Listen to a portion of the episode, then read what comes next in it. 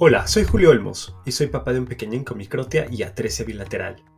Acá, en Hablemos de Microtia, quiero crear un espacio donde podamos conversar con otros papás y nos cuenten sobre lo que sintieron y qué hicieron cuando se enteraron de que su bebé nació con esta condición.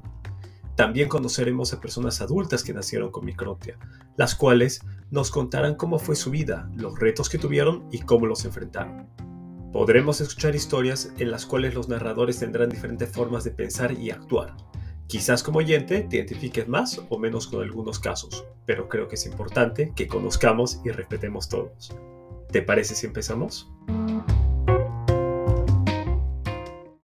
El día de hoy me acompaña Mariela, ella vive en Baja California Sur, México, y es mamá de Luis Ernesto.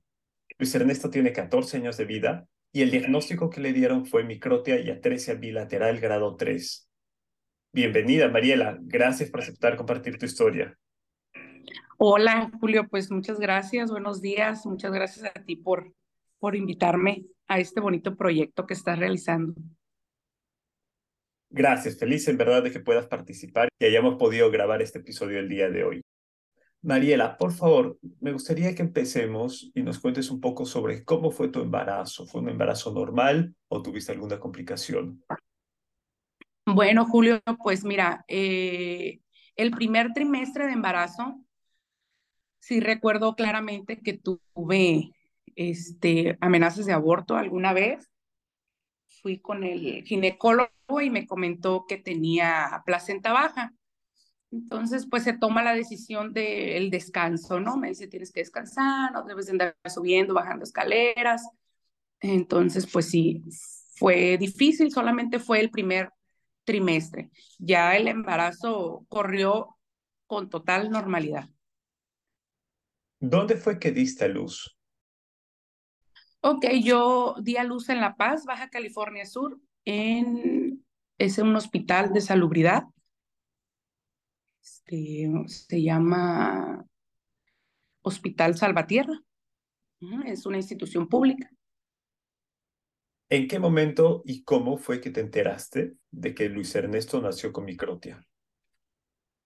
Ok, este, lo recuerdo muy claro, Julio, lo recuerdo muy claro, mm, que por cierto tuve preeclampsia, tuve preeclampsia, entonces estuve como en, en descanso, me tuvieron un poco.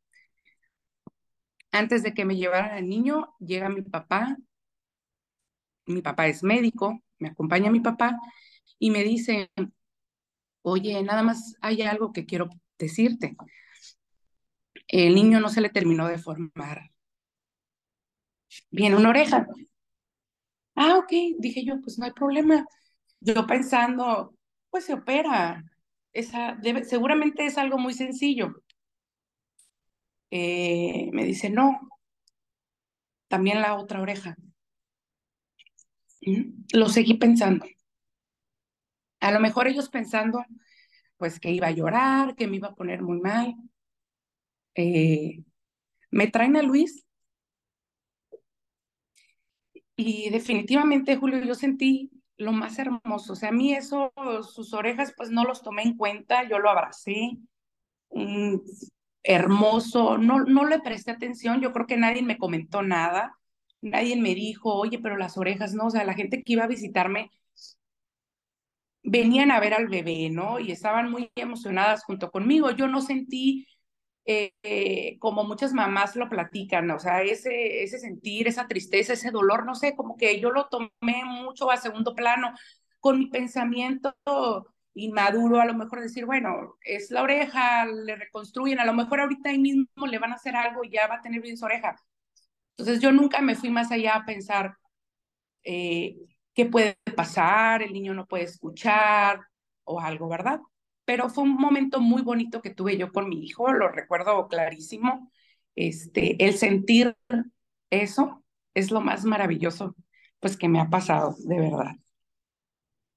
¿En qué momento fue que te comentaron que además de la microtia, Luis Ernesto tenía tresia y las consecuencias de la tresia, es decir, la disminución de la audición? Bueno, eh, lo que pasa es que mi, mi papá es médico y mi hermana es pediatra, entonces la verdad es que tengo una hermana que se ha portado maravillosamente conmigo, es un gran, gran apoyo. Eh, es una persona muy linda. Ella empezó a investigar y investigar y me... Entonces tomamos la decisión pues de ir a México, pero antes le hicieron estudios, ¿no? Al niño le hicieron sus estudios, que todos sus órganos internos estén bien, todo salió muy bien. Y mi misma hermana me dijo, ¿sabes qué? Hay que empezar a, a buscar, porque probablemente el niño no vaya a escuchar bien y necesitamos que se le adapte algo al niño, me comentó mi hermana, ¿verdad? Bueno, esto te comento, esto fue cuando Luis Ernesto pues era bebé, que estaba muy chico, tenía dos, tres meses, ¿verdad? Y siguiendo los consejos de tu hermana, ¿empezaste la búsqueda de un dispositivo que le pueda ayudar a oír mejor? Así es. Eh, empezamos a los tres meses, nos fuimos a la Ciudad de México, al Instituto Nacional de Rehabilitación, fuimos a consulta, le hicieron sus estudios y pues nos recomiendan a un lugar para la adaptación, ¿verdad?, de sus aparatos auditivos. Entonces ahí fue pues la primera vez que vi a Luis Ernesto con, su, con sus aparatos auditivos, que definitivamente eh, estaban muy grandes, muy incómodos para él, o sea, él de chiquito luego, o sea, no los aceptó, tardó mucho en aceptarlos. La parte del vibrador tenía, no sé cómo decirlo, se le adaptaba, pero de tal manera que, que a Luis le hacía marca el vibrador óseo. Entonces, la verdad es que fue muy poco lo que usó, lo usaba por ratitos nada más y pues junto va con su terapia de lenguaje, ¿verdad? Desde muy bebé empezó a ir a, a, terapias de lenguaje y pues no paramos. Cuando mencionas que el equipo era muy grande y le incomodaba, ¿podrías describir cómo era el equipo exactamente? Sí, mm, hay un hay un chico, Diego, eh, creo que se llama Diego, de Puebla, que tiene muchas fotografías en su Facebook, que trae el aparato auditivo, la diadema, era metálica, antes las diademas eran metálicas, no había tanta información, entonces sí era metálica y la parte donde va agarrada el vibrador óseo era totalmente metálica, entonces al niño le aplastaba mucho eh, lo que viene siendo su lateral, o sea, sí le lastimaba mucho, sí le dejaba marca. Entonces no, no lo usaba. Luis, la verdad es que casi no me aceptó ese aparato auditivo. El primero no, no lo aceptó. Mencionas que ese fue el primero. ¿De qué edad a qué edad lo usó y cuál fue el segundo equipo que tuvo? Ok, Mira, ese puede haber sido de los tres meses que se lo adaptaron y que lo usaba nada más por ratos hasta los cinco años, cinco o seis años. Después Luis ya no lo quiso usar. Él seguía con sus terapias, pero como notábamos que estaba bien en la escuela y que empezaba a hablar, o sea, había muy buenos resultados, pues no lo obligamos, no, lo, no le marcamos presión a utilizar uno, uno nuevo. Luis entra a tercero de primaria cuando una maestra me comenta, ¿sabes qué? Eh, sí batalla un poquito con Luis, de preferencia si tiene su aparato auditivo, tráelo para que lo use. Pues le llevamos el aparato y Luis no lo acepta. Sigue sin aceptarlo, ¿no? No se lo quiere poner en la escuela entonces ahí viene el, el, siguiente aparato, ¿sí? Creo, según recuerdo, es de la marca Oticon. Ya viene con una diadema, perdón, con una banda, una banda para el cabello. Es mucho más estético y sobre todo, pues a Luis no le molesta. La usa muchísimo tiempo. Aquí en La Paz hace muchísimo calor. Entonces, también cada rato pues se descompone el aparato y ese lapso en que lo mandamos a arreglar a México y regresa, pues Luis se pierde de muchas cosas. Ahí notamos pues que él cambios de humor, ya estaba así como enojado, o ya se descompuso, ya no, este, no estoy escuchando bien. Y fue este, pues fue así. fue así cuando pasamos al, al, al, siguiente, ¿verdad? Lo usó bastante, pero de igual manera tenía muchas fallas, tenía muchas fallas, supongo porque Luis siempre lo usaba y aquí hace mucho, mucho calor. ¿Cuántos equipos tenía? ¿Tenía uno tenía dos? Uno nada más. Luis Ernesto siempre ha tenido uno. Siempre fuimos con la intención de decir, bueno, pues a ver cómo le sienta uno y al tiempo nos vamos por el siguiente pero siempre pasaban este tipo de cosas, o sea, siempre se, eh, siempre te, se terminaba descomponiendo, siempre. Siempre había algún detalle, que se escuchaba algún ruido. Entonces todavía no encontrábamos, ¿verdad? El, el ideal para Luis, yo creo. Ya mencionaste que cuando Luis Ernesto no usaba su equipo, su humor cambiaba. Pero fuera del humor, en las palabras de Luis, porque él ya era un niño relativamente grande, ¿Qué tanta audición perdía? ¿Qué tanto menos escuchaba sin tener su equipo? Sí, sí, sí, o sea, Luis, yo creo que perdía un 70, un 50%, había cosas que sí él se perdía definitivamente, pero eso no lo limitaba, ¿eh? o sea, él seguía con sus buenas calificaciones, él seguía con sus amigos, él seguía haciendo su vida normal, sí, lo que la tele la escuchaba muy, muy alto y pues sí, eso que escucha, tenía que subirle mucho el volumen o nosotros estarle hablando muy fuerte. ¿Hasta qué edad usó este equipo? Pues su último equipo, que fue de Oticón, eh, lo usó a los 13 años. Hasta los 13 años, que nosotros pues vimos que ya necesitábamos, que Luis ya necesitaba algo diferente. Nosotros siempre habíamos visto lo del implante, pero queríamos que él tomara la decisión, que él nos, que él nos diga, ¿sabes qué? Ya. Lo que pasa es que ya está en una edad, Luis, pues que ya anda con sus amigos, ya tiene que cruzarse la calle, pues su sueño es irse a estudiar y necesita, pues sí, definitivamente, pues su, su aparato y fue como dimos al, al implante osteointegrado. ¿Actualmente cuenta con ese equipo? ¿Le hicieron el implante? Sí, actualmente sí. Tiene el implante de la marca comercial Medel. Sí, tiene este, el Samba 2 se llama. Y te platico mi experiencia. Es lo mejor que nos pudo pasar.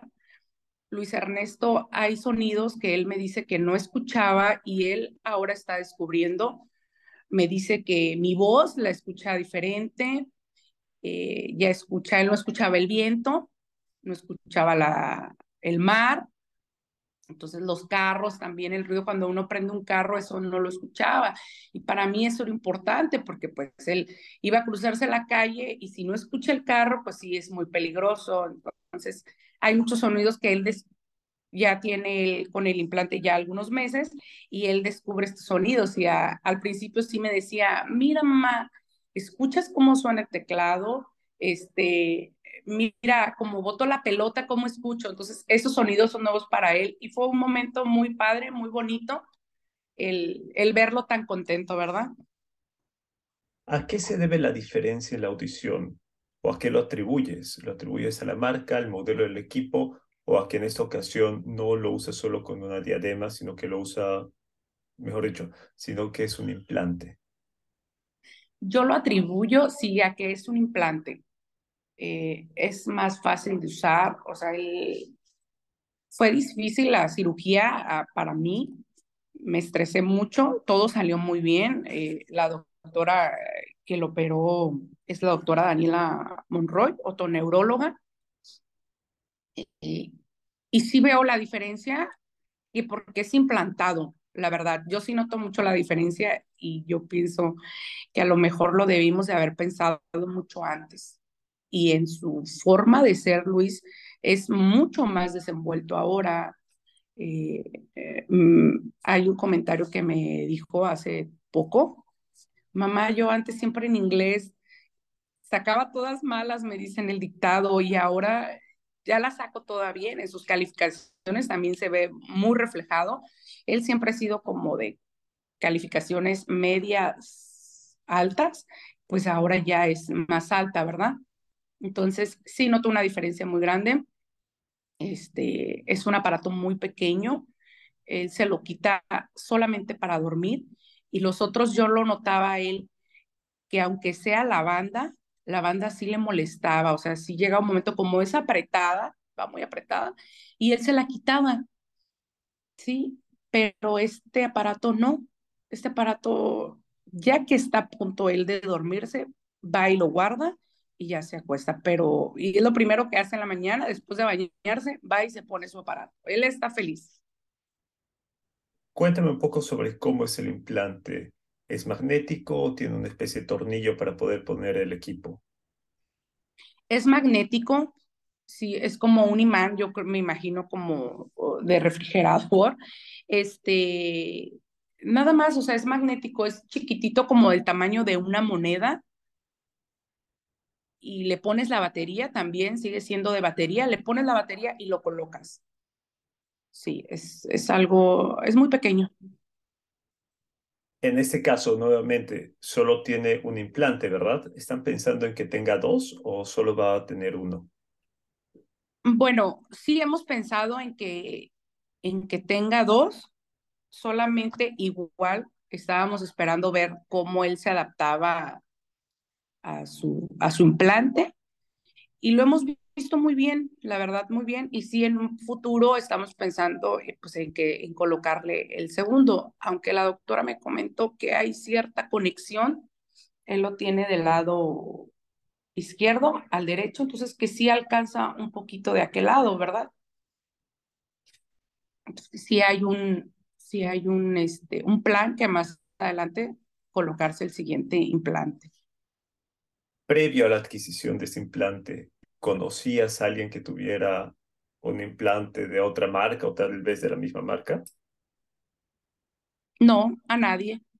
A nadie me tocaba ver turistas aquí en La Paz que los veíamos que traían implantes, pero nunca les pregunté nada. Eh, todo fue, este implante fue porque mi hermana conoce a la doctora Daniela Monroy, estuvo con ella en el hospital entonces mi hermana se empezó a, informar y fue como dimos con, con Medel. En los estudios que le hiciste a Luis Ernesto, ¿de cuánto es su pérdida auditiva? Ok, la pérdida auditiva es, tiene hipoacusia de moderada a severa. Pues siempre han salido igual los estudios, o sea, siempre han salido bajos, siempre. No ha perdido audición con el, con el tiempo, siempre ha estado igual, bajo. Luis Ernesto tiene 14 años. Así es. Cuéntame un poco sobre si en algún momento en su colegio sufrió de bullying o cuáles fueron sus retos para integrarse. Bueno, Julio, mira, yo siempre me ponía a ver conferencias o alguna cosa y me llamó mucho la atención en alguna que decía que a los chicos con alguna malformación, no hay que estarlos cambiando de colegio cada rato, sino para que los niños lo conozcan y se adapten a él, que no sea algo diferente. Yo te voy a ser muy sincera, Luis Ernesto hasta el momento no ha tenido algún problema grave con la situación. En sí se lleva muy bien con sus compañeros, pero yo creo que se debe que está con estos niños desde que él está en tercero de primaria, entonces ahorita está en, en, tercero de secundaria. Entonces apenas va a cambiarse a una preparatoria, pues ahí viene que va a conocer a personas nuevas y pues, Luis es un niño muy seguro. Él, él platica, él le platica a sus amigos qué es lo que le hicieron, qué es lo que le van a hacer, él se siente muy orgulloso porque si todo sale bien en, eh, en el mes de octubre va a ser intervenido por la doctora Balota vamos a empezar. Y sí, pues vamos a empezar con una orejita y a ver cómo nos va. Problemas sencillos siento que Luis no ha tenido, siempre lo hemos hablado, te repito, eh, siempre ha tenido mucho apoyo de su familia, yo tengo una familia hermosa, este, mi papá, mi esposo, todos, todos. Entonces yo creo que esa es la clave, ¿verdad? Esa es la clave, la, la unión familiar, el que él no está, pues que no está solo, entonces, pero como tú me dices la pregunta, no, yo siento que no ha tenido ningún problema, o por lo menos que él llegue un día triste, llorando y que me diga, mamá, es que esta persona me dijo esto, no. Cuando alguien le pregunta a Luis Ernesto qué es lo que tiene o qué le pasó a sus orejitas, ¿sabes qué es lo que responde? Sí, sí sé qué es lo que responde, me ha platicado que le han preguntado y que algunas veces me dijo que le comentó a alguien, es que me las cortaron, lo tomó como risa. Y ahora últimamente si alguien le pregunta, solamente les dice, así nací, nada más. Es todo. Cuéntame un poco sobre la operación estética que están programando. Ok. Bueno, es una operación con la doctora Fernanda Balota. Yo creo que en el medio de, de Microtia, pues muchas personas la conocen. Me gusta mucho cómo, cómo se ven sus orejas, la manera de expresarse. Yo alguna vez ya había pensado en, en operar a Luis. Fuimos a un hospital. Esta experiencia, pues sí, me, me gustaría platicártela. Fuimos a un hospital en Tijuana, se llama Hospital de las Californias, y había muchísimos niños. Recuerdo que, que me pasaron, yo creo que es el cirujano plástico, Luis tendría unos cinco años. Entonces el doctor revisa a Luis y, pues de tono molesto me dice el, médico, oiga, es que este niño ya debería estar, ya debe de empezar sus cirugías, ¿qué está pasando? Entonces Luis lo voltea a ver y le dice, doctor, pero pues es que a, a mí sí me gustan, así me gustan mis orejas, no me las vaya a quitar, le contestó Luis. Entonces, por eso yo dejé mucho tiempo eh, el no marcar presión en eso. Sí, yo noto ahora muchos papás que sus niños bien chiquititos y ya están pensando eh, en las cirugías, ¿verdad? En la cirugía estética. Pero yo sí quisiera hacer un llamado más allá. El niño así nació. Así los niños se adaptan, se conocen, así se, este, pues se quieren, ¿verdad? Entonces, no hay que marcarles presión, no hay que obligarlos, no hay que sentirlos presionados, tomar la decisión, pues, cuando ellos estén seguros, eso me dijo la doctora, o sea, que el chico venga cuando él se sienta seguro, cuando él, eh, cuando él lo quiera. Eh, son dos tiempos la cirugía. La doctora nos comenta que agarra un pedacito de su costilla, hace una maqueta, o sea, hace la, la forma de la oreja y pues se la coloca. ¿Cuándo fue que Luis Ernesto decidió que quería operarse? Fue hace poco, eh, hace un año más o menos, que él ya lo, que ya lo pidió, él ya nos dijo, ¿sabes qué, mamá? Yo sí me quiero operar mis orejas. Este, y así fue como él decidió. Él nos dijo, él tomó la decisión. ¿Tienes alguna anécdota en la cual ya sea un adulto o un niño te preguntó por las orejas de Luis Ernesto? Mm, mm, a ver, pues deja, pienso. No tengo alguna anécdota en sí, este, solo pues esa que te comento del, del doctor, que fue cuando el doctor le levantas un poquito su cabello y le dice, pues que ya debería empezar las cirugías y que él lo voltea a ver y le dice, no doctor, a mí así me gustan mis orejas, no me las vaya a quitar.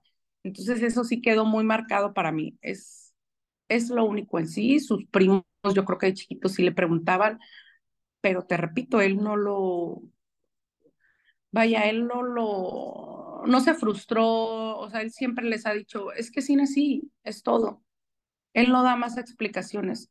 Nunca ha llegado Luis llorando, te repito, diciéndome, mamá, es que este niño me dijo esto, no.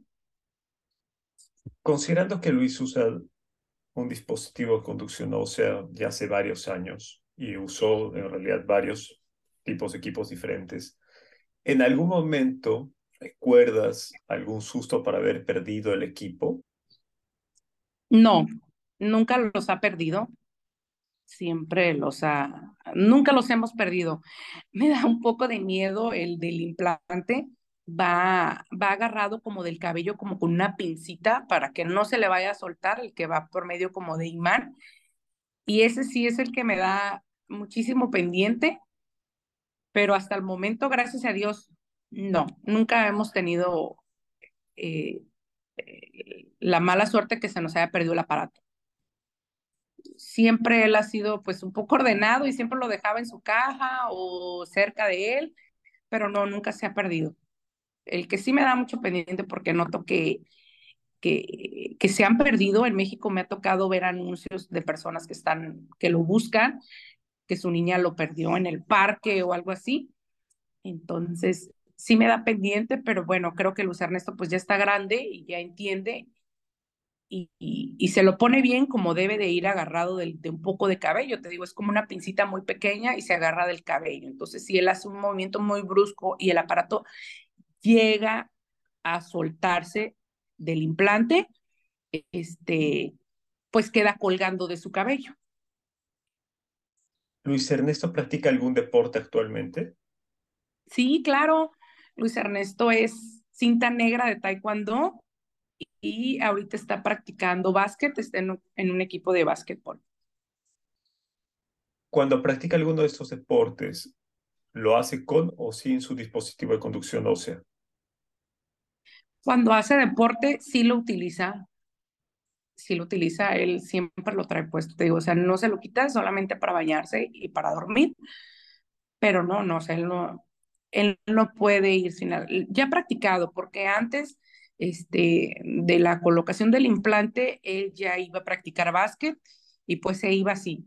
Y al principio fue un poquito, me decía que escuchaba mucho ruido, pero la doctora nos comentó es que Luis se tiene que adaptar a los nuevos sonidos y va a tardar un poquito.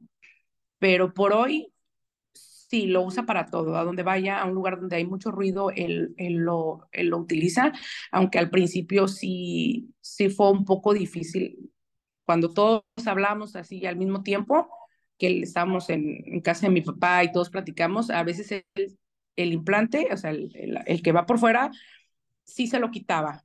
Eh, se llama Samba 2, o sea, se lo quitaba un ratito y ya se lo volvía a poner porque se sentía, eh, dice que era mucho ruido con el equipo que tiene actualmente, ¿hay algo que le cueste oír o hay algo que él no, no llegue a identificar todavía? No, Julio, no hay ningún sonido que él no identifique. Todo escucha, eh, como te decía anteriormente, a él está llamando mucho la atención y, por ejemplo, se oye ladrar un perro a lo lejos y yo le pregunto, ¿escuchaste? Y él me dice, sí, sí, escucho que está ladrando el perro a lo lejos, cuando con los otros equipos jamás pasó eso. Entonces, sí, este equipo eh, me encanta, está padrísimo, porque pues son todos aquellos sonidos muy bajitos, no los escuchaba. Había otra, hay otra cosa que él me dice que antes se escuchaba como muy robotizado con los otros equipos, ahora las voces las escucha más claras. ¿Cambiarías algo respecto a la forma en la que abordaste la microtia de Luis Ernesto? Creo que no, Julio. Creo que no.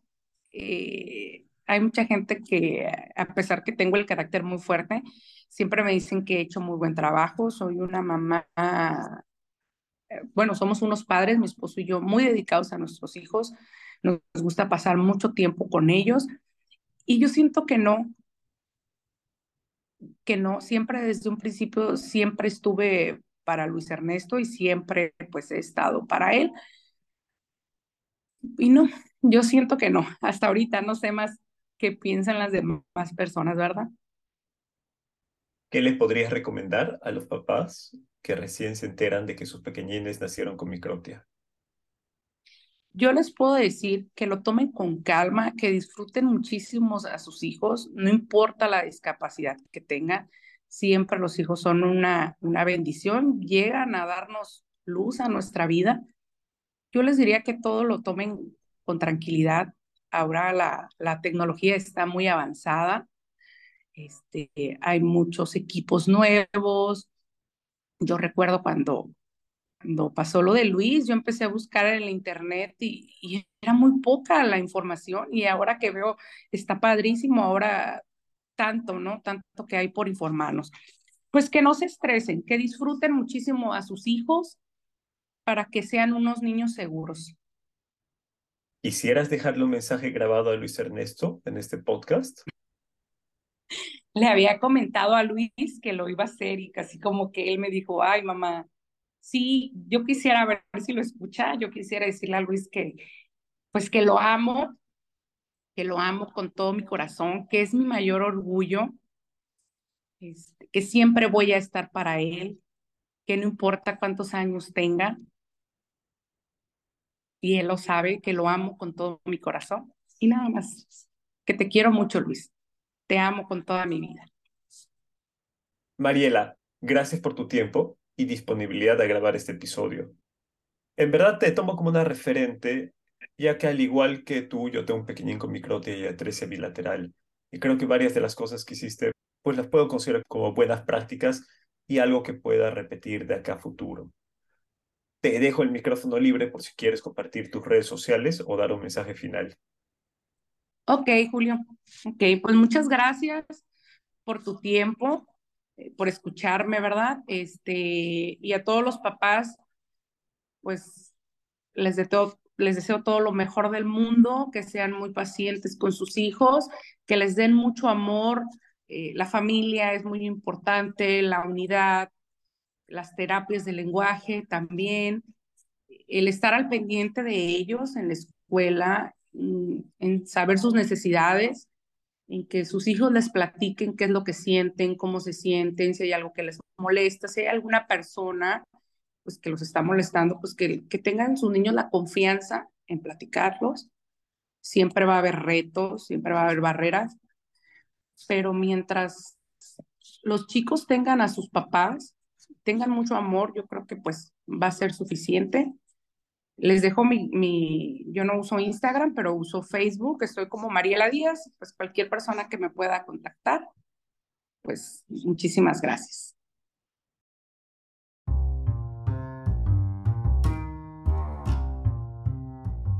Eso fue todo por hoy. Conversé fuera de micrófono con Mariela para que nos pueda mantener al tanto sobre cómo les va con la operación estética que tiene programada con la doctora Balota. Una vez que realice la operación, volveremos a grabar un episodio en el cual nos contará cómo le fue. Recuerda que también me puedes encontrar en Instagram y TikTok como el padre de Luke. Me despido agradeciéndote por estar acá y espero que nos podamos volver a encontrar para escuchar más historias. Hasta pronto.